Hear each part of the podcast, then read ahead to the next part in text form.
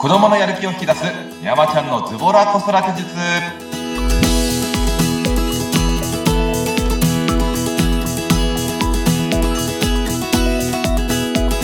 皆さんこんにちは。ズボラ子育て術メンタル講師の横山則和です。こんにちは、インタビュアーの鈴木沙子です。横山さん、今回もよろしくお願いします。よろしくお願いしますいやー、2月も、えー最終週ということで、あの、熊本はやっぱりあったかいんですか、この時期でも。そうです。まあ暖かくなったり寒くなったりではあるんですけど、うん今年はもう比較的暖かい。いや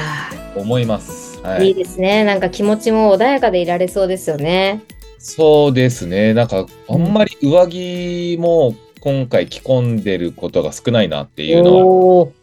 って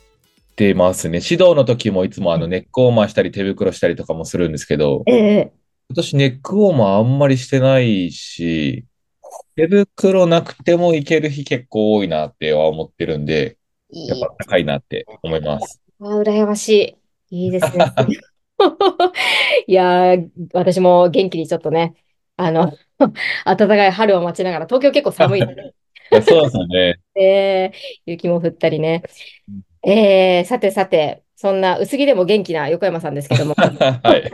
今回どんなテーマでお話しいただけますか？そうですね。あの、身近に、なんですか、よく言ってしまう言葉でダメっていう言葉があると思うんですけど、はい。はい、そのダメっていうことを言わずに、えー自分のしてほしい行動を伝えるやり方みたいなところをお伝えできればと思います。なるほど。ダメってやっぱり使ってますね。そうです。まあ、簡単に使いやすいし、うん。あのー即座に出てくる言葉ではあるので、僕もその、いろいろ学ぶ前まではよくダメっていう言葉は使ってました。はい。やっぱこれ使う人多いですよね。ちょっとなんかね、危ないことしてたりとか、なんかこう、意に反することをしちゃうと、なんか、はいダメって、はい口癖のように出てしまうけれども、それを言わずに伝えられるんですか？そうですね。まあ、あの、ていうんですかね、ダメっていう言葉が、えっと、その子供の自己肯定感を一番簡単に壊せる言葉だと思っていて、恐ろしいですね。例えばこう、お母さん、これ買っていいって言ったときにええ、ダメって言ったら、じゃあその子からしたら何がいけないのかっていうのがわからないまま、えー捉え方としては、その、お母さんが嫌がるようなものを持ってきてしまったとか、お母さんが嫌がるようなことをしてしまった僕はなんてダメな子なんだろうっていうふうに捉えてしまうこともあるんですよね。あ、なるほど。もちろんそれが行動とか、た例えばお母さん公園で遊んできていいって言ったらダメとか、うん。えー、なんでいいじゃん。ダメって言ってるでしょっていう感じで言うと、なんでその公園で遊んじゃいけないのかっていうのは分からないままダメって言われるから、いけないっていうままになっちゃうんですよね。ああ、なるほど。なんかまあ、親としてはなんか理由があるんだけれども、もうとりあえずダメって言っちゃうから、子供としてはなんかこう、自分のことを否定されたみたいな。そうですね。っていうのもあるし、えっと、結局それって、えっと、お子さんが小さい時は、それでも抑えつ、言葉はあれですけど、抑えつけられるんですよね。もう行きたかったな、みたいな感じになるんですけど、やっぱそれで年齢が上がるにつれて、えー自我が芽生えてくるんで、その、まあ、反発するわけですよ。そうですね。で、うん反発したら、うわ、反抗期が来たみたいな感じになったりするので、いや、反抗期になったわけじゃなくて、自分でその、自分の意思を伝えられるようになったっていうところと、まあ今までその、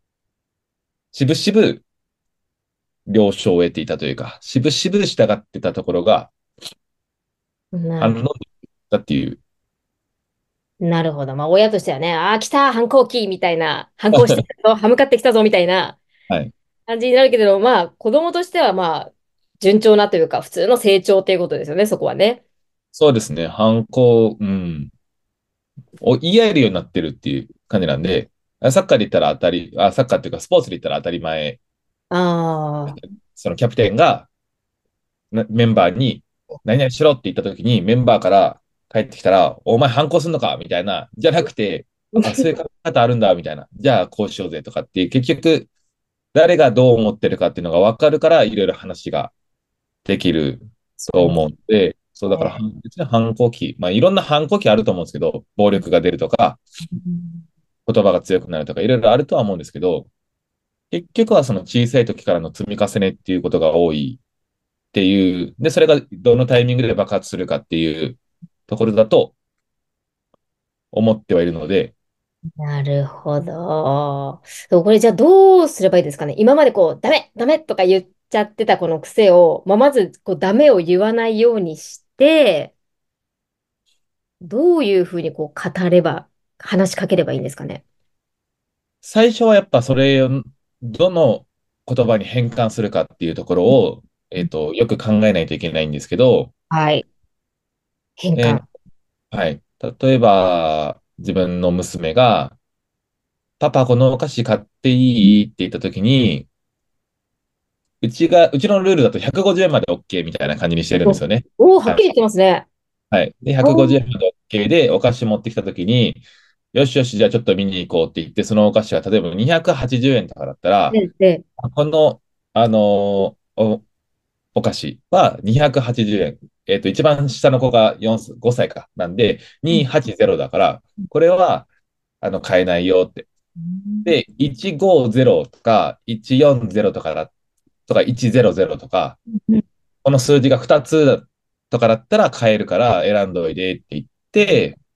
なんで買えないのかってもう予算がオーバーしてるわけなんですよね。うんうん190うん円までって決めて280円とかだったんで、じゃあ予算オーバーだから買えない。ええ、だからじゃあその150円までに抑えれたら買買えるっていう風になるんで、じゃあこれ買う、これ、あれ買うってなるんで、でそしたら120円のやつを2つ選んだら、これ1個だと120円だから買えるけど、これ2つにすると240になっちゃって、オーバーしちゃうから、これ2つは買えないよとかっていう感じにして、じゃあその120円のやつと10円ガムのセットで130円でこれで買うとか、ええ、ええ、ええ。っていうので、なぜ買えないのか、なぜ買えるのかっていうのを、まあ、会話になるので、ええ、ええあ、そうですね。そうちゃん形で理由がね、しっかりしてるから分かりやすいですね。そうですね。うんそういう形でやっていくようなところですかね。で、買わないときは、もう今日は買わないよっていうときは、入る前に、今日はあのお菓子のコーナーに行って見に行ってもいいけど、今日は買えないから、また次来たときに買おうねっていうので、えっと、約束して、で、その中でもやっぱ持ってくるときとか、うんパパこれ買いたいとか、これ食べたいとかいうので、今日一番最初入ってくるときなんて言ったっけって、まあ言って、今日は買わないって、応用覚えてるね、みたいな。今日買えんけん。あ、買えんけんだって、買え、ないからいい、ですよ、いいですよ。いいですよ。買えないからうん、また次買いに来ようねっていう形で、まあ会話をするような感じですかね。ダメっていうことじゃなくて、そうですよね。頭ごなしにダメ、ダメって言ってるでしょとかじゃなくって、そうですよね。そこでな、なんて言ったっけ？って言って、まあ、子供から言葉を引き出して、あ、そうだったなって、改めてルールを思い出させると。はい。ああ、なるほど。ただおそらく男の子とか、えっと、こうやんちゃな、女の子でもやんちゃな子とかは、あの、空返事で分かったみたいな感じで、こう入って、ではお母さんこれ買いたい、ママこれ買いたいとか言うと思うんですよね。うんでうんあれ入るときなんて言ったっけ？えー、なんて言ったっけ？忘れちゃったみたいな。もう本当、目に浮かぶ。はい。ああ、そっか、忘れちゃったかって。じゃあ、もう一回言うよっていう感じで、入ってくるときに今日はお菓子買わないっていうふうに言って、で、入っていってくれてるから、まあ、その、今日は買わずに、あのー帰るよっていう感じですかね。なあはいやっぱりこう、ルールを最初にしっかり決めておくっていうのは、前もね、おっしゃってましたけど、やっぱりこう、ルールというものをちゃんとこう、お伝えといて、で、子供にもう一度こう考えさせるっていうのは大事なスタンスですね。そうですね。やっぱ、まあ、聞くっていうところもあるし、うんうんうん。聞かないと損するよっていうのも、まあ、そこで感じてもらえるかなと思うんで、確かにな。さっきのその公園、ママ公園行ってもいいとか、パパ公園行ってもいいって言ったときに、何が理由で行っちゃいけないのかっていうところはやっぱ伝えないといけないので、例えばもう5時で夜、もう暗くて、なんていうかもう危ないから、今日は遊ぶのやめよったとか、えっと、自転車で行ってくるみたいな感じで行ったときに、まだ最近自転車乗ったばっかりで、そのママもパパもついていけないから、ちょっと心配。だから歩いて、歩いていくならいいけど、ちょっと自転車だと、ちょっと怖いかなって、ちょっとやめてほしいかなっていうのを伝えると、ああ、そういう理由があるから公園行けないのかとか、そういう理由があるから、で、じゃあ歩いていくよとか、うーん。ああ。形で考えてもらえるんで、うんうんうん。だ何がいけなくて、何ならいいのかっていうのがダメだ、ダメっていう言葉だとわからないっていうところなので、まあ、しっかりそのことを伝えるっていうところ。確かにこう思い返してみると、あんまり理由って、なんでしょうね。こう分かってるだろうっていう前提で言ってしまってるのか、ちゃんと理由って話してないかもしれませんね。そうだね、子供からしたら、え、なんでっていうことになるんでしょうね。そうですね。になるかなとは思います。で、親の中で、まあ、危ないっていうのは分かってるけど、お子さんの中では、その価値観はなかったりするんで、何が危ないのかも分かんないし、まあ、その危ない、危なくないっていうのは、その人それぞれの価値観があると思うんで、うん。えっと、親の中でそれが危ないっていうふうに思うんだったら、ママは、パパはこういうふうに思うから、これ危ないって思うんだけど、とか。で、それでもちょっとやってみたかったらやってもいいよとか。危ないと思うからやってほしくないなとか。ああ、なるほど。これ、もし、ダメっていう言葉に変わる何かを見つけられないときは、横山さんどうするんですか？え、僕はですね、えー基本的にはあんまないんですけど、ああ、ないんだ。はい、基本的にはないんですけど、ええ。なんかこう、言い換えたときに逆に子供たちに分かりづらくなってしまうときがあったりするので、ええ、あの、ええ、回り道。